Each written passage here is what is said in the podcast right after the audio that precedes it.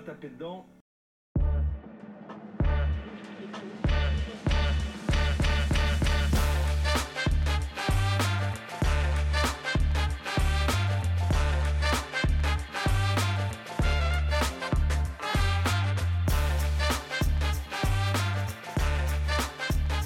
Bonjour et bienvenue dans On va taper dedans, épisode 11. Je suis en compagnie de Ludovic comme d'habitude. Comment ça va Ludo? Ça va très bien et toi? Comme d'habitude, euh, on est là, on est, euh, on est, on est sur place. Euh, Eh oui, on est, on est sur place, enfin on est sur place chacun à notre place hein, d'ailleurs. pour pas- déjà, ouais, on- pour déjà le 11e épisode, hein, ça passe vite. hein, Eh oui, ça passe vite. Ça passe vite. euh, time flies comme disent les anglo-saxons. Est-ce que tu as passé une bonne semaine? J'ai passé une semaine relativement occupée, très très peu de cuisine cette semaine, beaucoup d'Uber Eats. Hmm. Donc, euh, donc voilà. Un peu de philo saucisse Euh, Non, non, pas de philo Non, clairement, euh, philo saucisse, c'est trop cher, mais on en reparlera d'Uber Eats parce qu'il y a un truc spécifique euh, à l'épreuve Oh. d'aujourd'hui. Euh, Le teasing. mais euh, non, mais clairement, clairement, j'ai pas, j'ai pas vraiment acheté grand chose pour faire ma, ma nourriture tout seul, donc euh, j'ai presque un peu honte. Mais euh, tu sais, j'ai pris un, euh, j'ai pris euh, un, un French burger. C'était un burger euh, au, au confit de canard et euh, franchement, il Mm. était très très très bon, très très bon. Et il tente des trucs. C'est un burger au confit de canard avec du bleu. Oh, Et, Ah, pourquoi pas. et il faut un petit plat. Alors du coup, je l'ai pris en plus. Je me suis dit c'était un petit à côté, mais en fait, c'était un vrai plat. J'ai pris du, du- de la duck poutine, de ce qu'ils appellent la duck poutine, mais en fait, c'est de la poutine au confit de canard. Hmm, ok.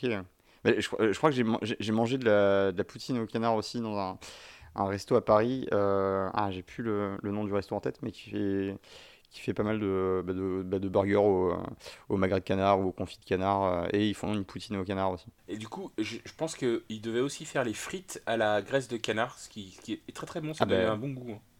Les, les frites sont, hein. les frites sont pas très craquantes, mais euh, ça donne un très bon goût. Ouais, c'est vrai que le, ça doit être le- l'inconvénient euh, d'utiliser la graisse de canard. Mais c'est vrai que c'est assez gourmand du coup. Ouais.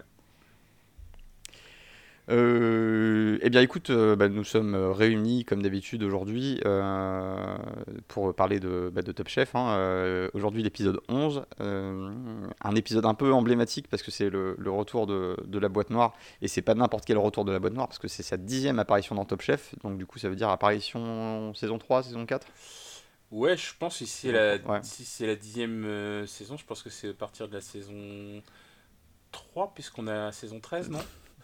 Ouais. Euh, ouais, ouais. Bah alors, la boîte noire, c'est toujours un truc très très attendu. Mais Ouais. je trouve que ces dernières saisons, c'est. En fait, euh, c'est un- c'est c'est une épreuve super intéressante. hein. Super difficile. Mm. euh, Certainement l'épreuve la plus difficile du jeu. et à laquelle j'aimerais pas trop participer pour pas être trop ridicule, tu vois. Parce que franchement, reconnaître les goûts dans le noir, c'est vraiment. euh, vraiment. Oui, parce qu'on peut avoir tendance à, se- à se moquer euh, quand on voit les candidats. Ouais. euh, essayer les trucs, mais je pense que moi je rentre là-dedans, mais je vais déjà faut que je trouve l'assiette. Et ensuite, si je reconnais, enfin moi je vais sortir, et je vais dire bah, bah oui c'est de la bouffe. et, Ouais. et puis et puis point barre quoi. Et je vais lancer des pattes quoi. Honnêtement, c'est un travail, c'est un travail de spécialiste. Enfin, je, je- je leur donne beaucoup, beaucoup de, je- de, de quitus de trouver euh, toutes les, rép- toutes les réponses parce qu'il y a des trucs je, je comprends Mm. pas comment ils trouvent. Euh, mais Et c'est aussi là, c'est aussi intéressant parce que c'est aussi là qu'on voit euh, le, le vrai gap de, di- de, de- de niveau entre, le, entre les candidats et les, euh, les chefs jury. Parce que bien souvent, on voit la précision dans la reconnaissance des, des ingrédients chez, les, chez, les, euh, chez les jurys de Top Chef euh, que- qui, qui n'est pas aussi présente chez les, chez les candidats. ouais, C'est assez intéressant de voir ça aussi. c'est super intéressant, mais c'est aussi ce qui me dérange un petit peu dans les dernières boîtes noires qu'on a vues. Parce que les, Mhm. les premières boîtes noires, c'était que les candidats euh, qui se débrouillaient Ouais. pour euh, trouver. Et euh, évidemment, avec les, les épreuves en, en brigade, dans les dernières saisons, bah, les, les chefs sont là aussi. Et, et au final, j'arrive pas à savoir quelle est la proportion d'implication dans la victoire euh, des chefs euh, par rapport aux candidats. C'est-à-dire que parfois, Mm. il suffit d'être dans la bonne équipe euh, au bon moment bah, pour, euh, pour gagner et d'être au bon endroit, tu vois. Euh, et, Ouais. et, et des fois, ben, la- l'épreuve de la boîte noire, c'est plus une question de chance, finalement, pour les candidats qui sont arrivés jusque-là. de faire partie de l'équipe parce qu'en plus, il n'y a pas toute l'équipe, il n'y a pas tous les candidats dans, dans l'épreuve. Il y a juste une sélection de candidats. Et qui sont... Parce que là, elle arrive très tardivement, la boîte noire. D'habitude, elle arrive plutôt. Ouais, et, et, le, et là, il, reste, il restait 9 candidats, et les 9 candidats, ont, il restait 8 candidats, et les, les, les 8 candidats ont été divisés en deux. 4 qui font la mhm. boîte noire et 4 qui font euh, l'épreuve d'après. Euh, et, et, du coup, ben, il y a une certaine injustice finalement entre ceux qui font euh, la boîte noire dans, dans, la bonne équipe et ceux qui sont obligés de se débrouiller tout seuls dans l'épreuve individuelle derrière. Quoi. Donc, ah, oui. donc c'est là où je pense qu'il y a quand même une forme d'injustice. On touche au déséquilibre de, du concours. Dans le sens où il faut, faut, être là, au bon moment, au bon endroit, quoi, tu vois. Euh, typiquement, il y a des candidats bon, bah, qui voient du grave buff partout, mais ils, sont dans la bonne équipe. Quoi. on, en, reparlera aussi. Euh, mais, euh, mais non, mais il y a de l'injustice à ce niveau-là, mais aussi de l'injustice sur l'intérêt des épreuves. Tu as, as, des épisodes où tu as une partie des candidats qui vont aller dans un endroit magnifique à la campagne, qui vont goûter, enfin qui vont manger dans le restaurant d'un triple étoilé, machin. Et, et puis l'autre équipe, ils vont devoir sublimer la carotte dans les studios Top Chef, dans la zone industrielle de je ne sais où, tu vois. Euh, il y a aussi une injustice sur le.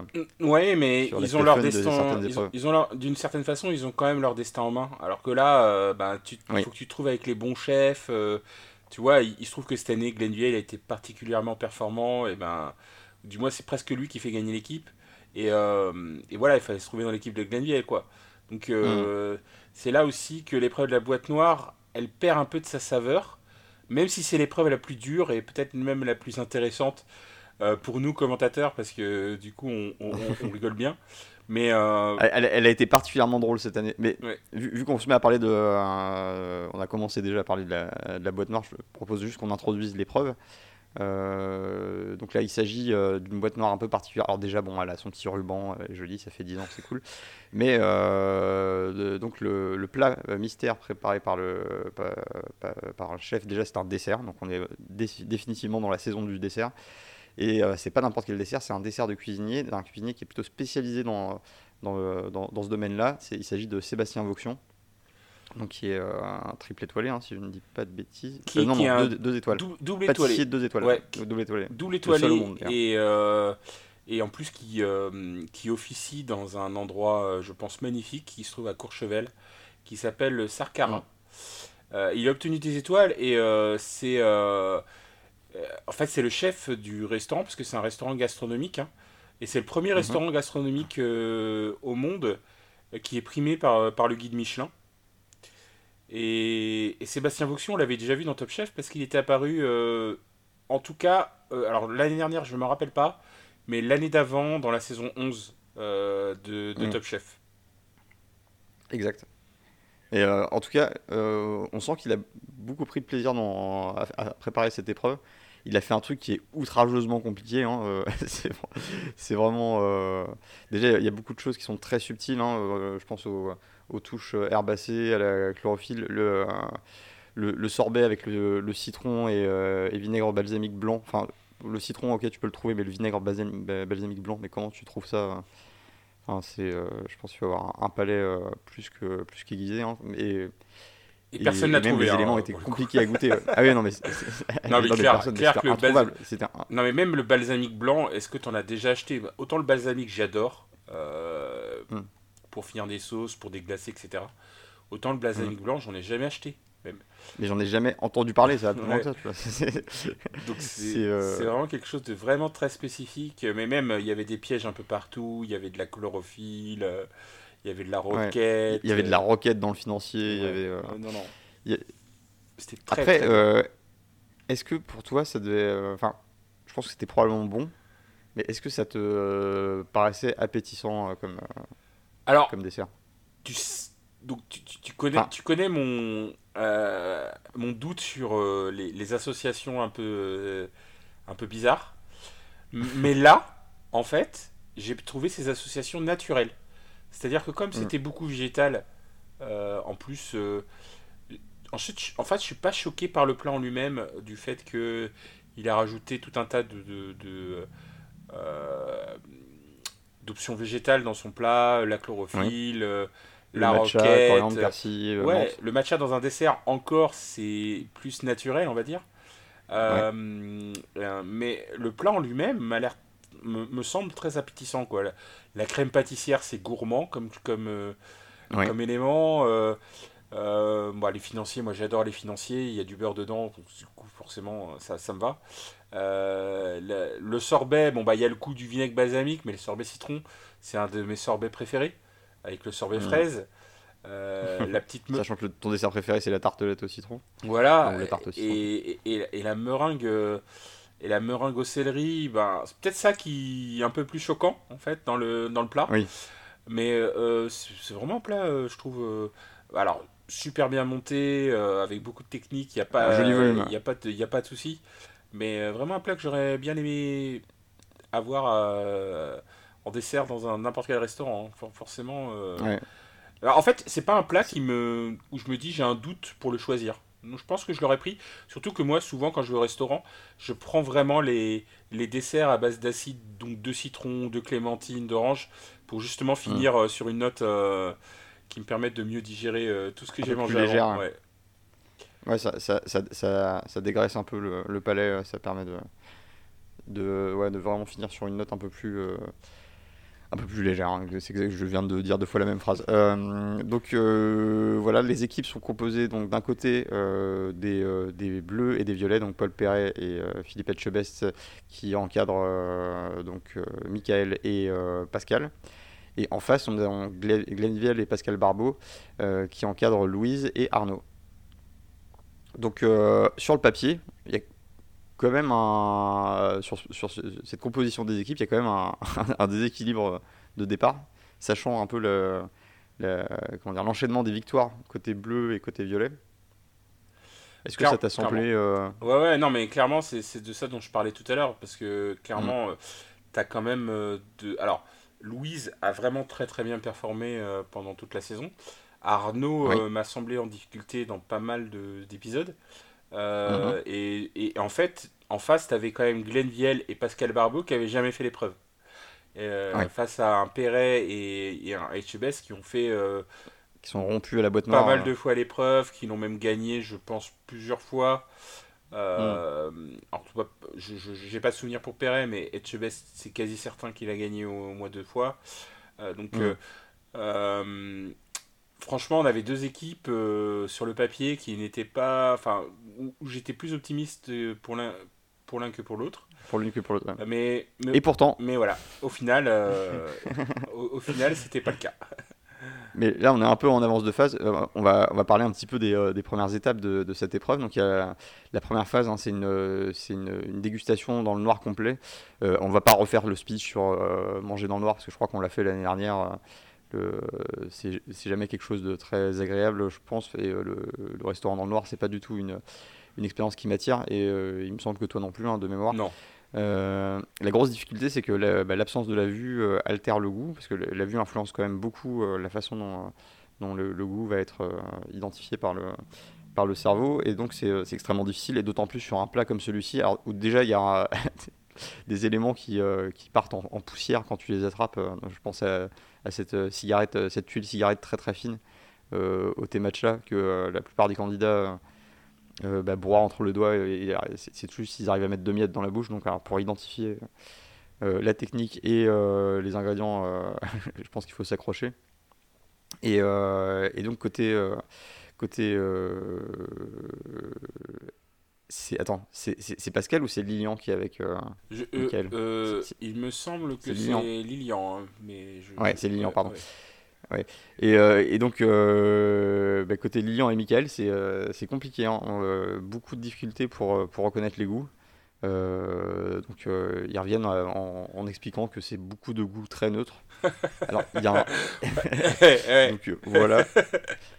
Et, et alors, il y a ce moment un peu étrange, j'aimerais ton avis là-dessus, où euh, je crois que c'est Michael hein, qui se met à sniffer sa manche de façon euh, euh, semi-nonchalante et qui se dit Mais attends, mais euh, ça sent le matcha. Ça me semble un peu gros, cette, ce- cette Ah ouais? histoire. Tu crois qu'il y a triche? Ben, est-ce qu'il serait pas euh, ah, c'est difficile à identifier. Bon, bah, je prends les miettes de ce machin-là, je les frotte sur ma manche et on verra. Parce qu'en fait, ce ce qui est, ce qui est vraiment bizarre, c'est euh, sa façon d'aller sniffer sa manche. Euh, même, quand- c'est clairement filmé, hein, tu vois, il, porte la main euh, à son nez, puis il sniffe sa manche. c'est- Je trouvais ça bizarre. Et, euh, le matcha, ça peut avoir un, un arôme assez fort, mais euh, C'est assez malin. j'ai trouvé que c'était un peu poussé. Mais ça serait assez malin de pas se laver les mains et puis d'essayer de voir après. Bah, ils ont ordre de s'essuyer les, ma- de, s- Ouais. de s'essuyer les mains. hein, tu vois. D'ailleurs, on les voit, euh, on les voit euh, s'essuyer les mains avant, avant de sortir de la boîte, justement pour, parce que sinon ce serait facile. hein, tu mets, euh, tu plantes tes doigts dans chacun de ces- tes ingrédients, ou alors tu te laisses pousser les ongles euh, en prévision de, de l'é- l'épreuve de la boîte noire, et puis tu récupères des échantillons. Ça serait trop facile. Et, euh, et d'ailleurs, à un moment, on voit, je sais plus si c'est euh, Glenville ou Barbeau. euh, qui sortent de la boîte noire avec le torchon en train de finir de s'essuyer. C'est un peu borderline triche parce que limite. Parce que tu peux voir les couleurs sur le euh, sur le truc. Enfin bon, bref. On demande la Euh, barre. mais voilà. mais en, gros, euh, Lilian et Michael sont euh, un peu à la rue là-dessus, donc ils, ils ont euh, des idées de. bah, Enfin, je, pense- je pense qu'ils ont décelé le financier, le- la crème, ils savent pas trop ce que c'est. Les goûts, ils ont rien. Le sorbet, je pense qu'ils ont. si, ils ont un truc genre clémentine ou mandarine ou. ou je sais pas si. Ouais, c'est Michael qui était Enfin, ils ont parti pas sur. Michael est parti sur la clémentine parce que, en fait, il, pour lui, le, la- le sorbet était pas, était pas très acide pour que ce soit autre chose. Et en fait, il s'est Mm. fait piéger par euh, le vinaigre balsamique qui euh, apparemment adoucit l'acidité du, du citron. Ouais. Et, Et euh, du coup, il a fait passer pour un autre agrume. voilà, et pendant toute l'épreuve, il hésite à mettre euh, clémentine, euh, citron, clémentine, citron, clémentine, citron. Et, euh, et voilà, comme il fait un sorbet citron en plus, bah, il voit que c'est trop acide, donc ça peut pas être ça. Mais voilà, il manquait le vinaigre balsamique. Mais Et, et d'ailleurs, c'est assez euh, malin sa réaction. hein. ouais. On, on- on voit que. euh, alors, il réagit pas avec la, la bonne méthode, mais, euh, mais il, a, il a bien cette réflexion de c'est trop acide, ça va pas. Euh, là où pas mal de candidats auraient pu s'entêter à se dire si c'était ça et rester sur leur, sur leur première idée. Donc, ça, c'était, ça montre quand même un, des candidats assez réactifs. Un autre truc que je voulais noter sur, sur cette épreuve, c'est. je vais faire un point Etchebest. Parce qu'en en fait, euh, alors, Philippe Etchebest, il a, je sais qu'il a pas mal de détracteurs. hein. Il, y a, il y a des gens qui l'aiment pas. Il est assez clivant comme personnage. Mais je trouve ça absolument extraordinaire de le voir euh, dans une épreuve telle que celle-ci. Parce que ça fait vraiment ressortir toute sa passion pour la compétition. Et, et là, tu vois qu'il est pas du tout dans le. euh, il fait pas du tout l'acteur, il fait pas du tout le clown. Il est à fond. Mais euh, il, a, il a les potards au max pendant toute l'épreuve. Et, euh, et moi, j'ai juste pris mon pied à regarder ça. Enfin, c'était. C'est gé- c'est génial, tu vois qu'il il s'arrête pas une seconde, il réfléchit, euh, euh, et tu, tu sens qu'il s'éclate et tu sens qu'il euh, il est vraiment dans son, dans son élément. Non, mais Je sais pas si il y ça a- t'a fait, Il y a un truc qu'on peut pas nier sur Etchebest, c'est que, comme tu dis, euh, il aime ça, quoi. Il aime, ah, déjà, un, il aime la cuisine, et deux, il aime la compète. Et, et donc, pour le coup, c'est, il est parfait pour Top Chef. Parce que, Mm. euh, du coup, Top Chef n'hésite jamais à l'envoyer au front, euh, à lui faire faire. Que ce euh, soit dans le qui peut battre ou la ouais, boîte noire. Ouais, voilà. Et, et honnêtement, bah, c'est là où c'est pratiquement les épisodes qui sont les plus intéressants parce que Etchebest, il est jamais son. euh, il est jamais sa part au chien pour retrouver, euh, notamment dans la boîte noire, pour vraiment trouver les, Mm. les ingrédients, réfléchir, euh, faire des essais, etc. etc. Mm. Et, et- et à ce moment-là, tu sais même pas s'il est candidat ou chef, quoi. il, est, il est au même niveau que tout le monde, et c'est ça qui est bien, quoi. Il, Mm. il est plus, Ouais. il est plus dans la, dans la fausse. euh, quand il fait un peu l'acteur et qu'il fait un peu le commandant euh, euh, grognon, Ouais, là. il est plus dans, le, dans son rôle de, de sergent instructeur. Ouais, c'est ça. Et, et là, là, il est vraiment dans comment on fait pour gagner, qu'est-ce qu'on doit optimiser, etc. Et d'ailleurs, Mm. tu remarqueras que ouais, voilà, il- il- dans ces épisodes-là, il est jamais dans l'invectif des candidats en leur disant ils sont, c'est pas bien, euh, avance plus vite, etc., Ah etc. Ils sont vraiment dans le mode collaboration à fond, quoi. Et en plus, comme ils s'entendent bien avec Perret, euh, pour le coup, qui, Mm. qui est un peu plus à l'aise sur ce genre d'épreuve que dans les épreuves où il est euh, contre les candidats, on va dire. C'est vrai. Non, mais ça fait, ils font une bonne équipe et de toute façon, ils- l'émission ne se gêne jamais pour les associés, hein, pour le coup. Ah ouais, ça c'est sûr. Et, euh, et- En tout cas, ouais, c'était vraiment super. Mm. C'était vraiment. euh, moi, j'ai vraiment, euh, j'ai vraiment adoré cette, toute cette phase-là. Euh, donc voilà, très compliqué pour, pour identifier les ingrédients au début. Ensuite, c'est bah, justement les, les chefs qui y vont. donc Perret et, et, et Etchebest. c'est pas là que je sais plus s'il y a l'un des deux qui. Ah non, mais ah, oui, c'est dans la première dégustation avec Lilian et Mickaël. Il y a, y, a, y a, cet instant. cet instant magique où il fait ah il y a une meringue mais j'arrive pas à savoir ce que c'est il fait il en reste non mais tiens je te donne je le ressors de ma bouche mais t'inquiète on s'est fait tester tout va bien Oh là là. J'ai trouvé ça. J'ai trouvé ça. Je me rappelle plus si l'année dernière, il y avait eu, même en période de Covid, mais je crois qu'ils avaient pris mm. des précautions parce que je pense que il me semble qu'ils. y allaient un par un, je crois. Ouais, ils y allaient un par un. Mais là, on est vraiment rentré, retourné dans les fondamentaux de l'émission. Et de toute façon, tu le vois, hein, parce que euh, ça s'embrasse beaucoup, euh, ça, se, ah ça se serre la main, se patouille les doigts, voilà, ça se patouille, ça Les, et, et, les, deux, euh, les deux candidats, quand ils sont dans la boîte, bon, bah, ils y mettent les mains, quoi. Euh, à fond. Quoi. Ah et, euh, et, voilà, ils, échangent, ils, échangent leur fluide corporel. Euh, c'était assez intense. Et donc, oui, il y a, ensuite, il y a Etchebest et, et Perret qui, qui rentrent. Et là, tout de suite, il y a beaucoup plus d'identification d'ingrédients. c'est Etchebest qui identifie la, la roquette? Il me semble. alors la roquette, il, il l'identifie pas du tout. Hein, si je me, enfin, en gros, il l'identifie, mais de toute ah façon, ils peuvent rien en faire parce que ils n'ont pas fait de biscuits euh, avec de la roquette. Euh, et alors je pense que c'est plutôt euh, le la chlorophylle, me semble-t-il, et le, et le matcha qui a été confirmé pour le coup. Hmm. et après. Et après, ben, pour le reste, ben, ils ont fait avec. Hein. Ils n'ont pas, ils pas non plus trouvé le sorbet citron vinaigre balsamique. Mm. ça, personne ne l'a trouvé. Et, à part le citron. Hein. Ouais, donc du coup, bah, ils sont restés sur, euh, sur la clémentine sur la fin. Hmm. Et, euh, et, donc pour, euh, bah, pour cette équipe, la, la, la, troisième phase hein, de, de l'épreuve, c'est le visuel. Et alors là, on a, on a droit à un grand moment. Top Chef, mais absolument extraordinaire. J'avais mal aux côtes tellement j'ai tellement ri dans cette, dans cette phase-là. Donc ils envoient Michael pour aller, identifier, enfin pour reconnaître un maximum d'éléments du plat, euh, mémoriser le dressage pour, euh, pour la finalisation du, euh, du plat. Et, et donc c'est au moment où il revient et qu'il commence à parler de la couleur, et je sais plus qui lui dit, mais, mais attends, mais t'es pas daltonien toi? et, donc ils ont trouvé le moyen d'envoyer le, le, seul daltonien de, et ouais, c'est marrant parce de l'émission là, à ce moment-là, le visuel. Le montage euh, nous fait, nous fait un rappel parce que moi-même j'avais oublié euh, cette, euh, mm. ce ah, détail. Et là, il nous faut un montage où il nous montre le premier épisode où il disent. où, du coup, Michael explique qu'il est daltonien. alors, je sais pas pour quelle raison il explique, je me rappelle plus, mais du moins il explique. Et, là, tu vois, et juste au retour, tu vois, mais et tu vois le sketch, le sketch de, des bras cassés qui se disent mais, oh, mais quelle équipe de bras cassés on envoie le daltonien pour pour voir le plat, c'est nul.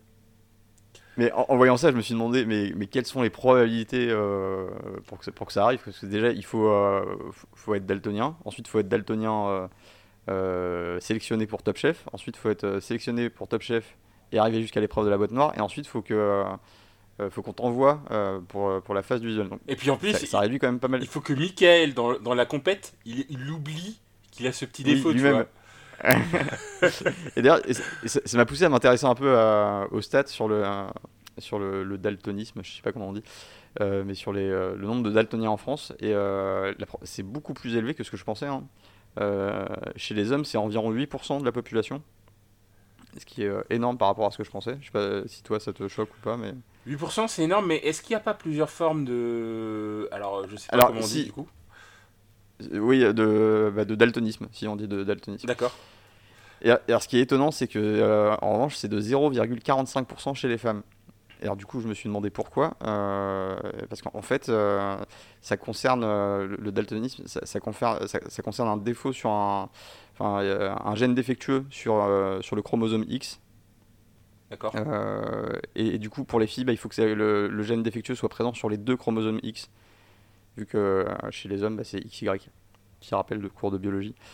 Euh, ce qui fait que bah, du coup les probabilités sont beaucoup moins élevées, mais 8% c'est euh, c'est énorme. Je j'avais pas réalisé. J'en ai rencontré pas mal hein, des daltoniens, mais je, je, savais pas que c'était à ce point-là. Mais après, j'imagine qu'il y a des formes plus ou moins sévères de daltonisme, et du coup, euh, on compte tout le monde dans, dans cette forme-là, mais il y a des gens qui s'en handicapent moins que d'autres, quoi. Oui. Oui, c'est sûr. Et puis des métiers où ça handicape moins que. Ouais, ouais.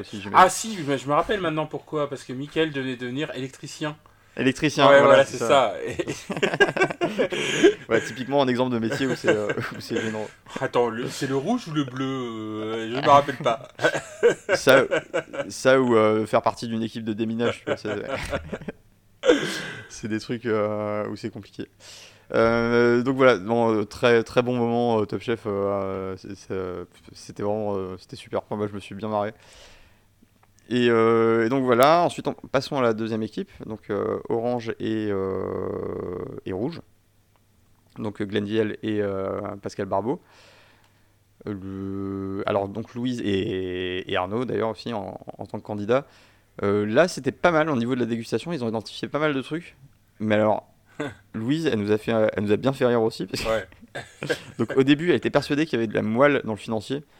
Euh, et elle était sûre à 100% que c'était ça. Alors, elle a été forcée de se rendre compte que c'était pas le cas parce qu'il n'y avait pas de moelle dans le, dans le truc. Et là, elle ouvre un frigo et elle sort un pavé de gras de bœuf. Et euh, elle se dit, c'est, du gras de bœuf euh, dans le financier. Et, et elle, elle en démord pas. Et c'est, c'est juste extraordinaire parce que déjà, c'est en opposition avec pas mal d'éléments de l'assiette. Hein, le, le, sorbet citron, le, tous les côtés herbacés qu'on retrouve dans, dans beaucoup des préparations que ce soit le céleri ou les, euh, ou les plantes. Euh. Du coup, c'était assez euh, étrange de l'avoir se, se lancer là-dedans. Et, ce qui était très drôle, c'était l'expression du visage de, de Glenn et de Pascal Barbeau quand, elle leur dit il y a du gras de bœuf dans le financier. Ça, ça m'a fait également ouais, Complètement dubitatif. alors après, elle, elle, le détecte dans le, dans le financier. Et mm. après, je ne veux, pas je veux pas défendre Louise, mais enfin, si je vais la défendre, allez, euh, Allez, défends-la. À la limite, tu peux mettre n'importe quelle forme de gras à la place du beurre. Hein. Tu sais, moi je défendrai toujours le beurre, mais euh, bah, pourquoi pas? En fait, euh, pourquoi pas mettre du sandou Pourquoi pas mettre du gras de bœuf? J'en sais rien. J'ai jamais testé, je ne sais pas. Et comme je ne connaîtrai jamais le, goût du financier qu'ils ont goûté sur, sur ce plat, je peux pas décider. Mm. Mais en l'occurrence, vu que après tu vas dans le alors, je sais pas quand elle dit qu'il y a du gras de bœuf avant ou après d'aller dans le euh, dans l'économa, mais bah, après, après parce que euh, elle s'aperçoit qu'il n'y a pas de moelle dans le. C'est ça. Donc elle se dit, euh, elle se dit bon bah comme il y a, comme il y a des pièges, bah, peut-être que on nous a mis des, des dans l'économa exactement ce qu'il y a comme comme ingrédient et comme le, le, gras de bœuf c'est quand même un truc assez improbable pour un dessert. Elle se dit bah c'est peut-être là mm. le piège quoi. Tu vois, c'est. Ah, ouais. Et, euh, non, c'est vrai, c'est vrai. alors après, je, moi, je peux comprendre hein, qu'elles essayent de, de détecter des pièges. Mais là, effectivement, euh, quand tu vois ça à la télé, bah, ça te fait bien rigoler parce que. Oui, bah, euh, parce que nous en plus on connaît la réponse. Et, c'est vrai que quand tu. c'est surtout la comparaison du gras de bœuf et, et de la roquette. Ouais. il y a quand même il y a quand même deux trois univers entre ces deux trucs là euh, et, c'est vrai que ça renforce le côté absurde. Mais euh, effectivement tu as raison de, son de son point de vue euh, dans le dans l'émission tu, tu sais que tu dois t'attendre à des pièges. C'est une réflexion qui est assez pertinente même si c'est ça reste assez improbable. Ouais ouais non ça aurait été bizarre qu'il y ait du gras de bœuf. Et puis après si, si elle avait trouvé le gras de bœuf hein, je pense bon bah ça aurait été un exploit quoi. Je pense que là mm. il n'y a, a, pas eu de, de gros gros talent euh, sur la dégustation, on va dire. Il y a eu peut-être mhm. une ou deux personnes qui ont trouvé euh, des choses euh, bah, à part chez les chefs hein. non mais chez les, chefs bah là c'est là qu'on voit la différence entre un 3 étoiles et et, nous quoi c'est à dire que mhm. alors après je dis pas ça pour les candidats hein. je pense que les candidats ils ont un bon niveau mais d'autant plus ceux qui ont déjà fait la boîte noire je pense qui, ont des souvenirs euh, là, la difficulté supplémentaire, c'est qu'ils connaissaient pas le chef euh, qui, qui, faisait le dessert. Même si ah, il y en a un qui a quand même fait, qui a quand même fait la devinette euh, de, de fou pour, trouver la bonne personne, quoi. Pascal Barbeau, il, a, il, a, il, a, gagné une épreuve qui avait même pas été, qui avait même pas, enfin, qui existait même pas. Il, a deviné quel était le et, et, c'est hyper fort. Reconnaître les ingrédients, c'est une chose, mais reconnaître le chef derrière un plat que t'as mangé dans le noir dans une boîte, enfin, Ouais. Il y a quand même euh, une, une, culture culinaire euh, assez extraordinaire et une connaissance du, du monde des chefs. ah ouais, ouais, ouais parce que euh, il a fait le lien entre dessert, il s'est dit qui c'est quoi les chefs qui ont fait des desserts? Peut-être dans sa tête, il s'est dit peut-être que c'est un chef qui est déjà passé dans Top Chef. Euh, Voilà, c'est certainement un chef 1 ou 2 étoiles. Certainement un chef très huppé. Euh, moi, je connais, moi, je connais tous les chefs huppés. Enfin, le truc dans sa tête, je l'imagine, tu vois. Et à un moment donné, il se dit Est-ce que ça serait pas euh, Sébastien Vauxion par hasard? Et, et nous, Euh, et nous non. on est là, ouah, bon, zéro point, mais c'est Ah. pas grave, mais ouah quand même, quoi. oui, voilà, c'est clair. Il a gagné un trophée, le trophée de, de la déduction. Non, c'était euh, c'était très fort. Bon, en tout cas, voilà, y euh, les chefs passent euh, derrière tout ça, ils arrivent à rectifier le tir sur pas mal de pas mal de- d'éléments. Et, euh, et au final, euh, on obtient un résultat qui est plutôt, euh, plutôt bien abouti. Bien, bien Donc, joué euh, d'ailleurs sur, à Glenvieille, hein, je pense qu'il a trouvé le, le financier à la requête, du moins qu'il a trouvé. Ouais. En gros, il y a deux choses. Il y a Louise qui a fait preuve d'initiative en réalisant euh, plein de financiers différents, avec plein de goûts différents, hyper malin. hein. parce qu'il savait pas trop euh, c'était, quel était le, l'ingrédient, et du coup, elle s'est dit, soit c'est la roquette, soit c'est la chlorophylle, donc on va tous les faire. Et, euh, Mm. et au final, quand ils ont fait le- la visu, bah, ça a été plus facile, parce que du coup, Glenvieille il a dit, ah, bah, ça c'était de la même couleur que... Ouais. Que le celui-là. donc bah, on va prendre celui-là et moi je dis chapeau hein, bravo bravo parce que déjà il fallait il, fallait prendre le temps de faire toutes ces sortes de, de financiers quand même, parce qu'ils n'ont pas énormément de temps que ça. euh, euh, c'est quand même fou de, de se dire, je vais prendre le temps de faire quatre sortes de financiers, je crois qu'elle en a fait quatre, euh, pour trouver la, la bonne composition. Ouais, non, c'était c'était très bien pensé, c'était très bien exécuté, puis ça leur a, ça leur a été très utile, hein, comme on, on le voit par la suite. Alors par contre, ils sont un peu gaufrés sur la tuile. euh. Gaufrer sur la Mais tuile, je pense que c'est le bon. parce qu'ils ont une tuile quand même qui ressemble à une bonne grosse gaufre. euh, pour le coup. La- Leur tuile, elle est énorme. En plus, elle est super épaisse. euh, Enfin, Voilà. voilà. Et Glenville qui saupoudre de, de tes matchs pour faire Ouais, voilà, c'est ça. Ah, c'était vert la tuile. Bon, ok, attends, je vais mettre du truc, je vais mettre du matcha par-dessus. Vas-y, on va la peindre en vert, y a pas de problème. Donc euh, voilà, bah, les, deux, euh, les deux plats euh, arrivent en dégustation. Donc bah, Pascal Barbeau s'aperçoit avec bonheur qu'il a tapé juste hein, sur le sur l'identité du chef mystère. Chef mystère qui s'est vraiment bidonné pendant toute l'épreuve. euh. Enfin, lui, ça se voit aussi qu'il a pris beaucoup de plaisir à, observer un peu bah, les, candidats et les chefs patauger dans, dans son énigme culinaire qui était d'une complexité sans nom. Il faut dire que le plat qu'il a présenté, je sais pas si c'était le plus dur de ces 10 ans, mais c'était quand même très compliqué. Pas Parce le que, plus simple. parce que surtout, c'était un plat monocolore. Alors, c'était pas que monocolore, mais il y avait beaucoup, bicolore, il y avait, on va il y avait beaucoup de choses. La crème pâtissière, euh, euh, le financier, euh, bon, bah, le, le, sorbet. Ouais, voilà. À, à chaque. euh, a- à chaque étape, il y avait un piège, quasiment. C'est pas genre tu Ouais, fais non, du bœuf et il faut assez- trouver du, faut trouver le bœuf, tu vois. Là, à la limite, Ouais. c'est une question de palais et de, de pur palais, trouver la bonne viande. Mais, Mais c'est pareil, euh, Viel qui identifie le, le céleri rave ou céleri boule euh, selon, euh, selon les séquences euh, au lieu du céleri blanc, je pense que c'était assez, c'est assez impressionnant aussi. Moi je, je suis pas sûr de l'identifier, dans- d'autant plus dans une meringue, euh, quel type de céleri a servi pour, pour faire le truc. Ouais, Non, ouais, c'était, non, clairement, il, il a. euh, bah, L'équipe en entier, elle a bien performé. euh, L'équipe euh, Glenvieille, euh, euh, Glenvieille, Pascal Barbeau, qui, qui a un peu vraiment. qui, qui- qui a vraiment douté, ramé pendant toute l'épreuve, le pauvre. si, si tu l'envoies en remplacement. Voilà, après, est-ce que c'était pas un soulagement que Hélène Darroze ne fasse pas l'épreuve? Parce qu'on se rappelle quand même qu'Hélène Darroze est, est claustrophobe. Et, Ouais, et c'est que du coup, elle a toujours du mal avec cette épreuve. Euh, et, et- Ouais, mais puis on l'envoie dans la boîte noire, on, on lui met le masque sur les yeux pour le- la dernière chance en, en Mm. une bouchée. Ils aiment, ils aiment bien jouer avec, euh, avec ces il a fouilles. mis un peu la torturer. Un peu sadique à la, à la production. Donc là, ils lui ont Euh, fait une fleur, euh, ben, euh, parce qu'elle va revenir en fin d'épisode, mais ils lui ont fait une fleur pour, pour pas la, pour pas la maltraiter, Pour la ménager un peu. pour la ménager un peu. Et, et voilà. Et donc tu vas annoncer le vainqueur? Eh bien, euh, le vainqueur, c'est euh, bah, grosse surprise, hein, parce que bah, du coup, c'est pas du tout l'équipe qu'on pensait au début. Et, euh, il s'agit bien de l'équipe euh, euh, Glenville et euh, Pascal Barbeau, donc euh, euh, Louise et Arnaud, qui, euh, qui remportent l'épreuve. Euh, alors, les autres n'ont pas démérité, hein, euh, ils s'en sont quand même bien sortis. Et, et ils avaient même un, un, un visuel qui était presque. Alors, sauf pour les, euh, certaines couleurs, mais euh, ils s'en ils s'en étaient bien sortis, surtout pour la tuile, c'était Ouais. assez impressionnant. Mais voilà, ça, reste néanmoins bah, du coup les, les rouges et les oranges qui se, qui se qualifient directement pour la semaine prochaine, semaine 12. Et, et grosse surprise du coup hein, pour, pour Lilian et Michael qui, bah, qui habitués à la victoire bah, se retrouvent finalement à devoir partir en dernière chance. En, dernière chance. Donc euh, voilà, plutôt chouette euh, boîte noire. Il euh, y, a des saisons où la boîte noire est plutôt inintéressante. Là, c'était pas le cas. Il s'est passé plein de trucs. c'était c'était assez drôle. Ouais, là, je pense qu'il y, a pas mal de. Cette année, c'était assez drôle parce que le, le plat était intéressant. c'était un dessert. pour une des fois, je me plains un peu des desserts, mais là, c'était un dessert qui était vraiment intéressant. Et puis les candidats, ils, ils ont fait le show, quoi c'est sûr. Euh, deuxième épreuve. Alors, euh, donc on, on, a vu, hein, c'est une saison qui est extrêmement euh, marquée par les problématiques de bah, anti-gaspillage, écologie, développement durable et vraiment utiliser un maximum de choses, le respect de l'environnement et tout ça. Et du coup, bah, quoi de mieux que de faire un aller-retour Bordeaux pour aller manger chez Philippe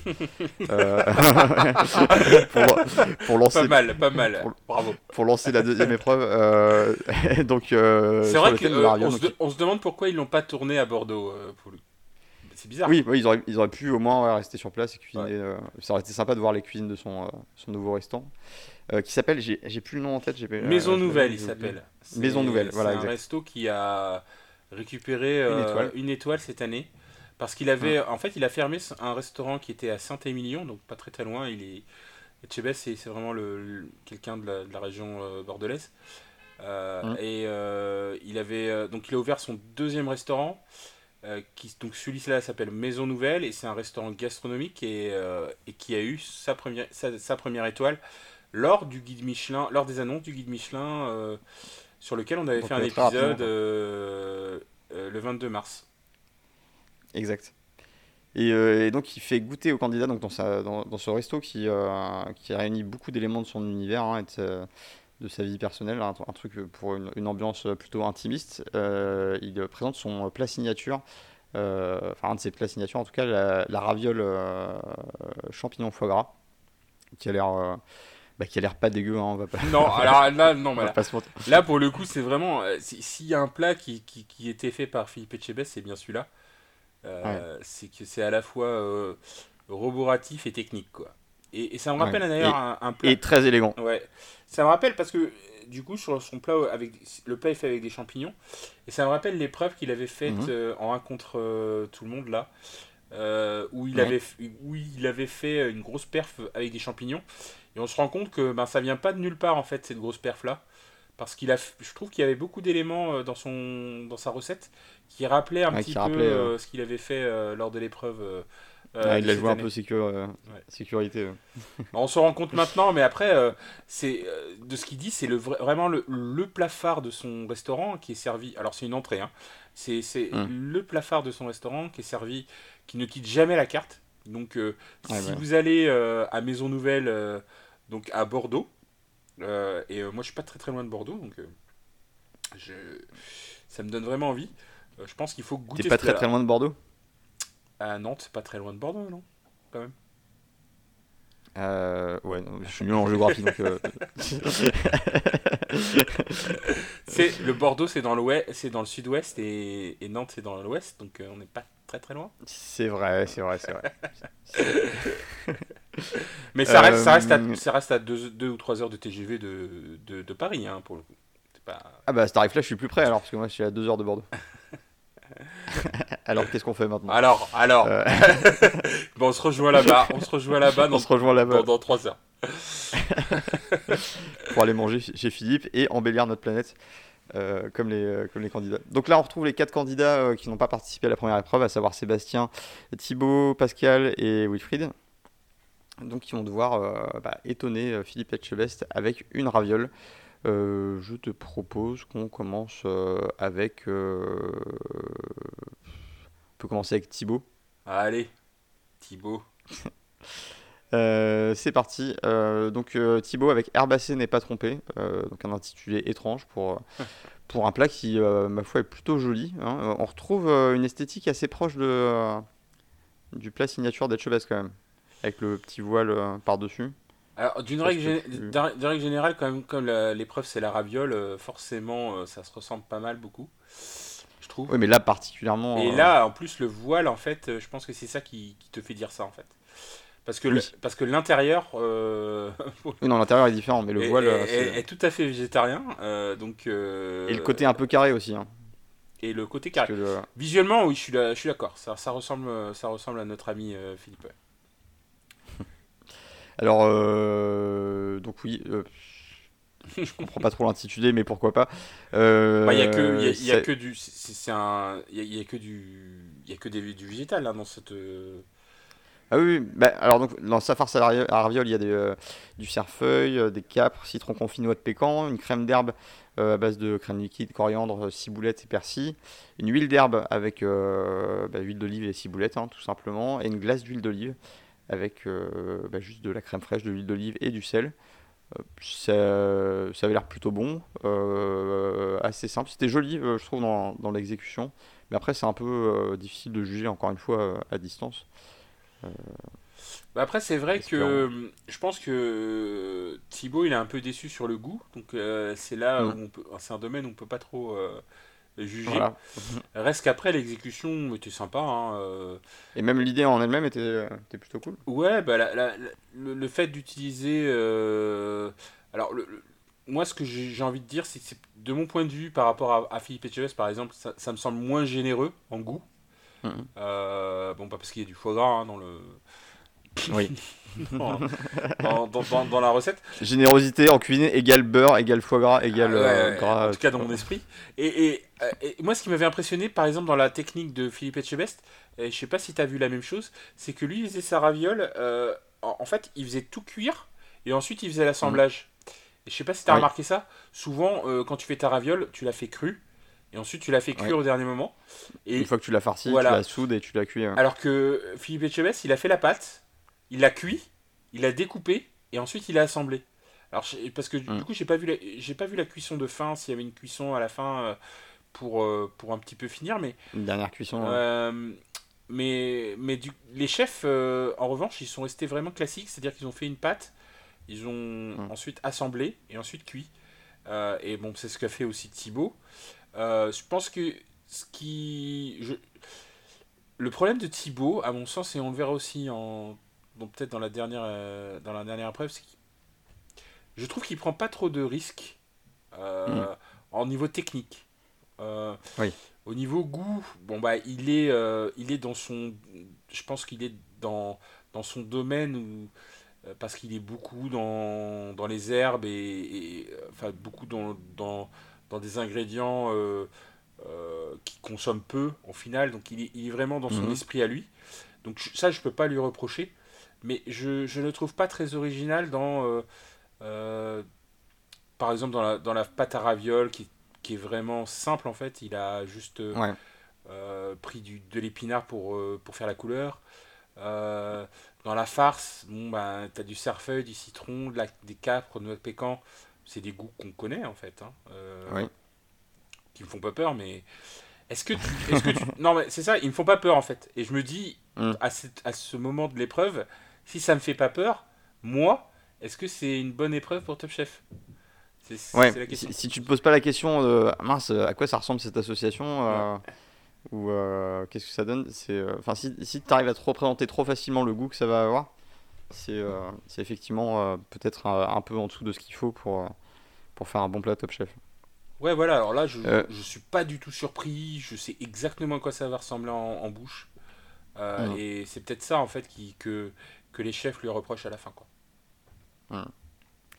Et donc on su- poursuit avec euh, Pascal et La Raviole en veux-tu en voilà qui euh, nous sort une, euh, une production très originale parce que finalement on, croit voir une raviole ouverte mais il s'agit de deux ravioles en fait bien distinctes avec des garnitures distinctes et, ça j'ai trouvé ça très malin. Donc il présente donc il propose aussi un jus de viande, oignons, aileron de volaille, échalotes, euh, une crème de parmesan. euh, la sapate à est plutôt euh, très simple, très classique. Et donc on a une farce chèvre et une farce viande. Ouais. Euh, C'était plutôt. euh, Et là, pour le coup, euh, plutôt- tout à l'heure, je trouvais que ça manquait de gourmandise, mais là, euh, Ah là, je pense que t'en- la gourmandise, elle est là. Euh, il a souffert d'un déséquilibre entre le, entre le chèvre et la viande. hein. Le, Ouais, mais ça, le c'est chèvre sûr. a remporté la viande. Ouais, mais ça, c'est. Le problème, c'est que. C'est vrai que c'est puissant, hein. Ouais, ça dépend du, du- du chèvre qu'il a pris, mais. euh, vu qu'il a pris. euh, alors, on- euh, nos amis de Cuisine AZ nous disent pas quelle viande il a pris, je me rappelle pas trop. C'est de Bah, la volaille en plus. Ouais, bah oui, parce qu'il a utilisé des ailerons pour son. Bah. aileron de volaille, donc je pense que c'est, La volaille, ça a pas forcément de goût. pour le... Oui. Donc, je pense que forcément, il a une farce chèvre en fait. hein. Et Hum. Avec un jus de volaille, éventuellement, qui peut, qui peut faire. euh, ramener un peu. Ramener un au peu niveau de... de- la mâche, je pense que tu perds, euh, Ouais, tu perds la volaille. Ce qui est euh, un peu dommage. Mais en tout cas, très belle idée et technique quand même bien réalisée sur, sur, sur ce plat. Mais on, sou- on soulignera quand même que bah, là, pour le, j'ai l'impression que Pascal sur cette épreuve était un peu en dessous que de d'habitude. Alors, pas au niveau de la technique, parce qu'il est toujours très très fort en technique, mais au niveau des associations de goût, parce que comme je disais tout à l'heure, le, le reproche que je faisais à Thibaut, je lui fais à lui Mhm. aussi, en fait. Ouais. Euh, il a fait des associations Oui, qui, qui, qui, euh, qui nous mettent pas en danger, quoi. Qui, qui, qui- Au niveau de la technique, ce qu'il a fait avec son double... euh, parce que moi aussi, visuellement, quand on regarde la photo, par exemple, on a l'impression que la raviole Mhm. est ouverte.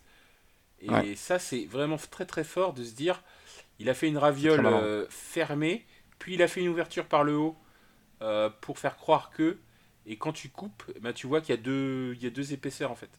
Et ça, Mhm. euh, bravo. Mais par contre, euh, bon, bah, choisir du chèvre et de la volaille, euh, voilà. c'est Ouais, pas- c'était, ce qu'il a perdu. hein. Ouais. Euh, ensuite, nous retrouvons Wilfried avec Mouliol. J'ai beaucoup aimé le, le nom, je trouvais ça mignon. Mouliol. Euh, mais euh, alors, c'est dommage parce qu'il a un visuel qui est quand même très marqué. Sa raviole est tigrée, mais on dirait vraiment Très très un belle. tigre. Et, et- et j'aime beaucoup le, le côté irrégulier de ses rayures, justement, qui, Mm. qui renforce le- l'aspect tigre, contrairement à, à ce qu'a proposé Sébastien, où c'est des, des bandes de couleurs très, très régulières. Euh, là, c'était euh, c'était vraiment super beau. Euh, J'ai vraiment trouvé ça magnifique. Et il aurait pu peut-être jouer sur le, sur le côté tigré pour son intitulé, mais c'est c'est pas grave, hein, ça, ça marche quand même. Donc lui, il, prépare, il propose une farce à base de moules, gingembre, vin blanc, piment d'Espelette, échalote, oignon, ciboulette et citron vert. Donc quelque chose qui doit envoyer quand même pas mal. Qui avait l'air très bon. Dans la sauce, on va retrouver, pour faire le lien, les, les- les moules, les gingembre, euh, mais également de la crème, du vin blanc, du beurre et du, lait. Et il, il propose une huile verveine euh, gingembre avec de l'huile de pépin de raisin, du gingembre et de la verveine, comme le nom de l'huile l'indique.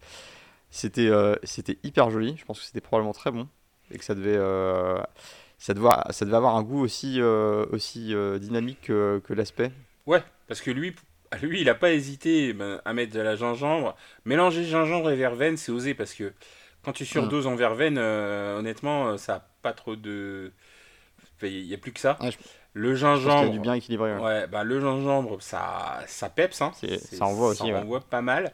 Je vois qu'il a mis du piment d'Espelette aussi dans la farce. Donc, Ouais. euh, du piment d'Espelette, du vin blanc, donc il a pas du citron vert. il- Donc, il, il en a Mm. mis dans tous les sens.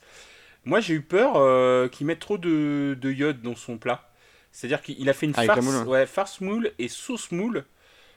Mm. Pour moi, c'était risqué, mais euh, peut-être le petit reproche, c'est que la farce et la sauce sont vraiment dans le même, euh, dispo- dans la même dispositif. C'est-à-dire que c'est pratiquement les mêmes ingrédients. Et, et- et, euh, de fait, à part mouiller un peu le, euh, le, la raviole, Mhm. ça n'apporte pas plus de goût que ce qu'il y a à l'intérieur. Ou de, de, tex- de, de, du moins de, Ça ajoute juste une texture en fait. Ouais, ouais, ça rajoute juste une texture. Ouais.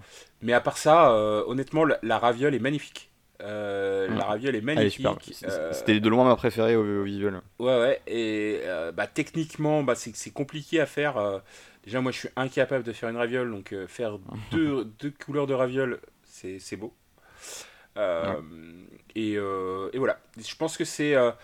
Wilfried, c'est le candidat qui monte en pression là. Euh, dans ces Ouais. dernières semaines, on avait eu Michael et là on a Wilfried qui n'était pas forcément à son avantage dans les, dans les épisodes précédents. Et là, depuis 2-3 épisodes, ben, il est... depuis qu'il est revenu en fait, depuis qu'il est revenu, Ouais. euh, Parce qu'il s'est fait éliminer, il hein, faut le rappeler, hein, quand même. Hein. Il s'est fait éliminer et il est revenu parce que Lilian était parti, qui lui-même est revenu parce qu'il y avait euh, un retour des candidats. Ça devient compliqué. Mais, euh, mais il, s'est. C'est musicale. Il s'est quand même fait éliminer et depuis qu'il est revenu, eh ben, il, il se lâche. Et, On bah, sent qu'il veut saisir sa deuxième chance. Voilà, je pense qu'il a, qu'il, a plus saisi que certains. en tout cas, bah, ça lui réussit pas mal parce qu'il obtient la deuxième place dans cette épreuve. Euh, et euh, c'est mérité, hein, clairement. Et donc on finit avec la première place. Il s'agit de Sébastien. Moi je l'attendais pas sur une première place là-dessus. Bah, euh, bravo, bravo Sébastien, tu m'as bien surpris. il nous fait une, une raviole plutôt jolie hein, avec différentes bandelettes de couleurs. Ça lui a donné du fil à retordre, sur le côté technique. Il avait du mal à assembler ces différentes tagliatelles pour constituer sa, sa raviole, mais euh, il, a, il, a, persisté, il a fini par y arriver avec un petit euh, soutien de. Euh, je crois que c'était Glenn Viel hein, qui était. C'est ça, c'est son nouveau chef. Dit, Parce que Sébastien, c'est. Franco. Le, sans chef fixe, il a, il, il a utilisé trois chefs. Le seul chef avec qui n'a pas été, c'est Endaros. Et là, il est avec Glenn Viel. Bon, ben, j'ai l'impression que c'est un bon match hein, entre les deux. C'est la première fois qu'ils sont, sont, en épreuve tous les deux. Mhm. Et, honnêtement, Sébastien, on le sent à fleur de peau, il est un peu stressé. Je pense qu'il a la, pression de Top Chef a l'air de lui peser. Et depuis le, depuis le début de la saison, il était effacé. Et là, tu mhm. vois, pendant, tout, pendant toute cette épreuve, il est au bord des larmes. On a envie de. Ah, on, a, vraiment envie de le réconforter parce que. il ouais, non, il, il, est prêt de lâcher, quoi. Et, je pense que Glenn Viel, euh, tout en. Euh, en gros, sans, sans, être dur, juste en lui disant bah vas-y, euh, fais comme ça, tu vas y arriver, etc. Euh, bah, il a réussi il a, à, il a, bien fait son rôle de coach. À, le motiver, ouais. Et, mais c'est vrai qu'au début de l'épreuve, euh, moi je voyais, je voyais Sébastien comme éliminé de, de, de cet épisode. C'est bah, clair, je te dis. Il, Avant qu'il démarre. Clairement, il n'était pas, dans un, il pas dans un bon mood. C'est-à-dire que je pense qu'il était dans une spirale assez négative. Et c'est vrai que les épisodes précédents, bah, il était quand même euh, limite limite hein, de, de ah partir souvent. Et, euh, et là, bah, c'est l'épisode, peut-être un épisode pivot aussi pour lui. Hein, parce que mm. je pense qu'il est rentré dans Top Chef, euh, je sais pas si c'est par accident, mais pour être là. Et puis au final, il va, il va peut-être se prendre au jeu et se dire bah, je peux gagner Top Chef parce qu'il est quand même arrivé assez loin. Et là, cet épisode, c'était vraiment borderline. Hein. Tu l'as senti à chaque fois très à fleur de peau, Sébastien. Très très émotif. Euh, et, euh, il cachait ça un peu par un, sourire permanent dans les épisodes précédents. Et là, euh, là ça s'est vu là. Là, ça s'est vu que c'était, ça le prenait vraiment au trip de participer à Top Chef. Et bah, il a fait son, un bon travail de coach pour le remettre sur le sur le devant la scène. Et en plus, bah, sa raviole était, était vraiment euh, très très belle aussi. Hein. Moins belle visuellement, je pense, que, que Wilfried, en tout cas à mon avis. Mais euh, il y a quand même un tour de force de faire trois, trois types de ravioles. Euh, et ce que j'ai bien aimé, c'est qu'au contraire de Wilfried, il n'est pas resté sur une uniformité entre la raviole et la sauce.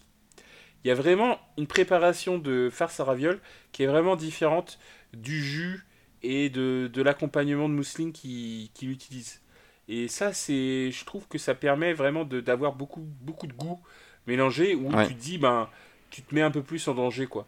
Euh, donc lui, il a utilisé euh, des ailerons de volaille, donc ça n'a pas forcément de goût, mais du bouquet garni, du vinaigre de Xérès, donc ça, j'adore, le vinaigre Ah, le goût, il en a ramené par ailleurs, ça c'est Et, euh, et, et, la, et, le, la farce à ravioles, c'est du foie gras, bon, ça, ça marche, hein. Le foie gras, tu, mets du foie gras, forcément, tu mets du foie gras à Philippe Etchebest, ça, ça va marcher.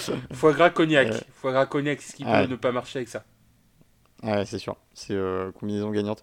Non, il, euh, il a vraiment. Euh, il s'est bien relevé. Il a, il a remporté haut la main cette épreuve. donc, bravo à lui et bah, bravo pour la surprise. Franchement, j'étais assez, assez impressionné.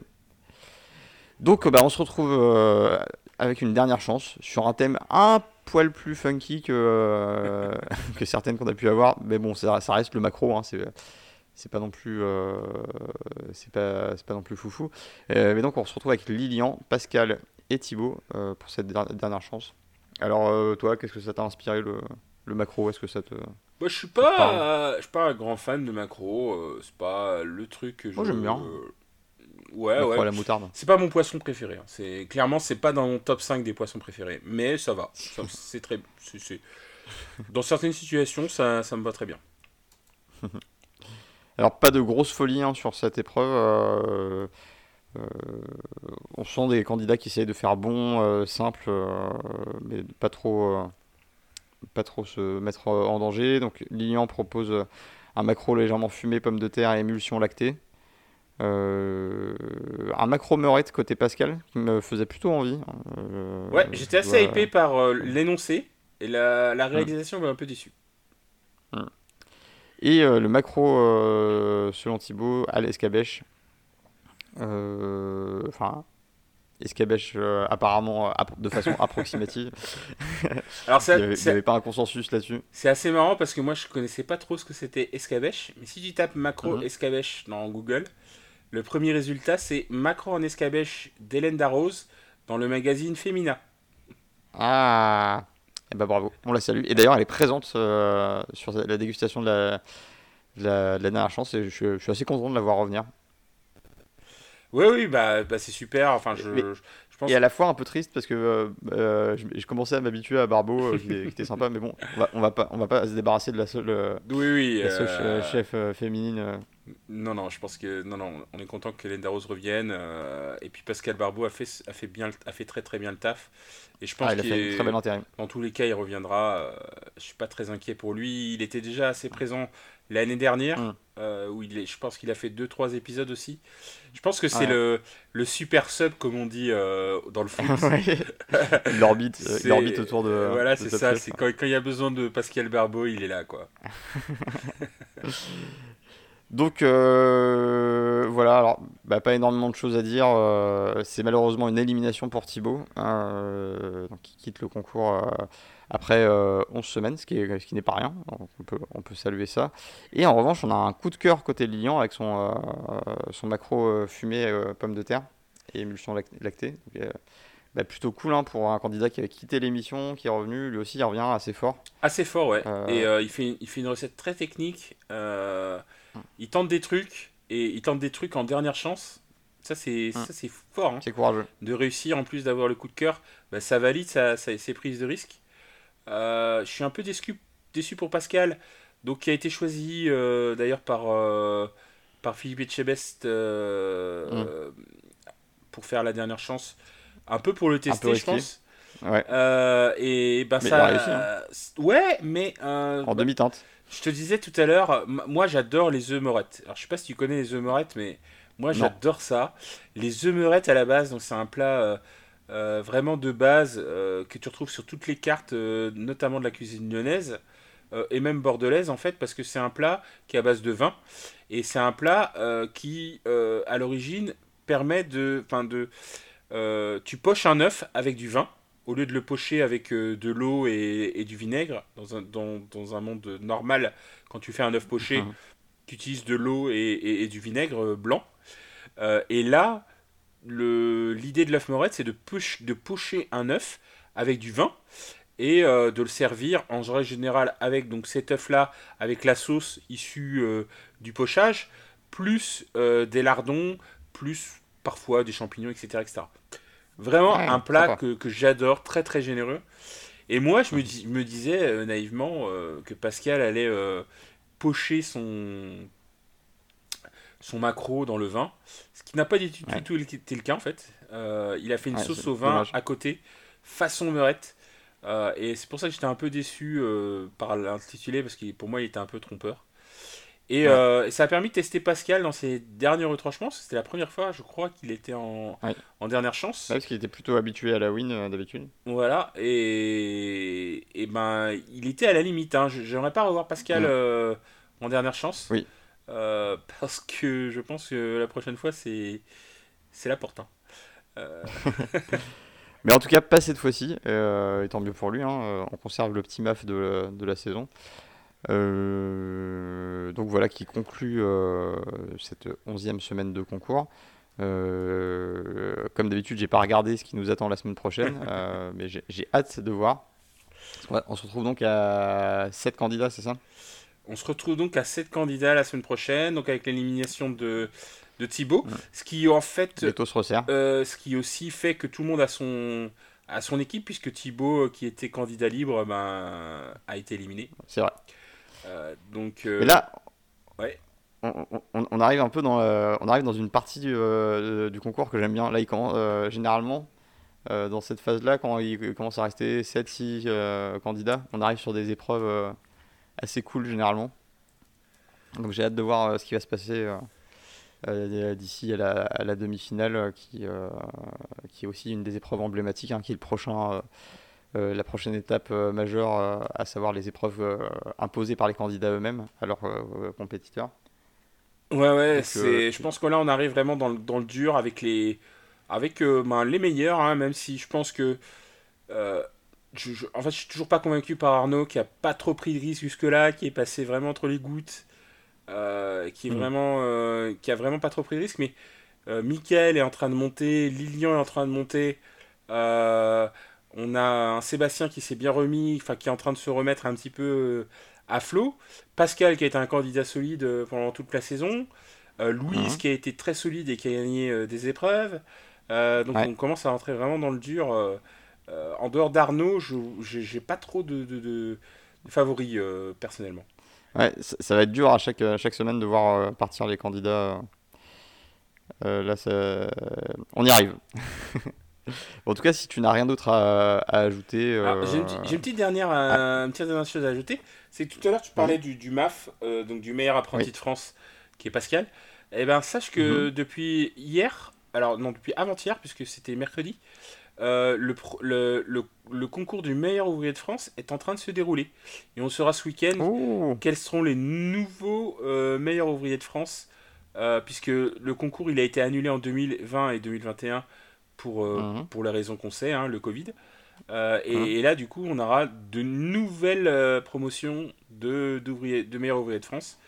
Et ah, on fera peut-être un petit topo là-dessus. Hein. Ouais, et peut-être qu'on aura même euh, les, prochains chefs qu'on verra dans, Top Chef hein, avec cette, cette, prochaine promotion. C'est vrai. Et, bah, très cool, il ouais, bah, faudra, qu'on suive ça. Bah, en tout cas, bah, comme d'habitude, merci beaucoup de nous avoir écoutés. C'était vraiment encore et toujours un plaisir de de faire cette euh, émission avec toi et pour, euh, et pour vous qui, nous écoutez. Euh, n'hésitez pas à nous poser des questions sur le Discord hein, si vous voulez venir nous parler. Nous, on est content, on aime bien ça. Vous pouvez aussi noter le podcast sur votre plateforme préférée. en tout cas, en attendant, bah, je, vous, je, vous, souhaite de passer une excellente semaine et je vous dis à la prochaine pour l'épisode 12. À bientôt. À ciao, à la semaine prochaine.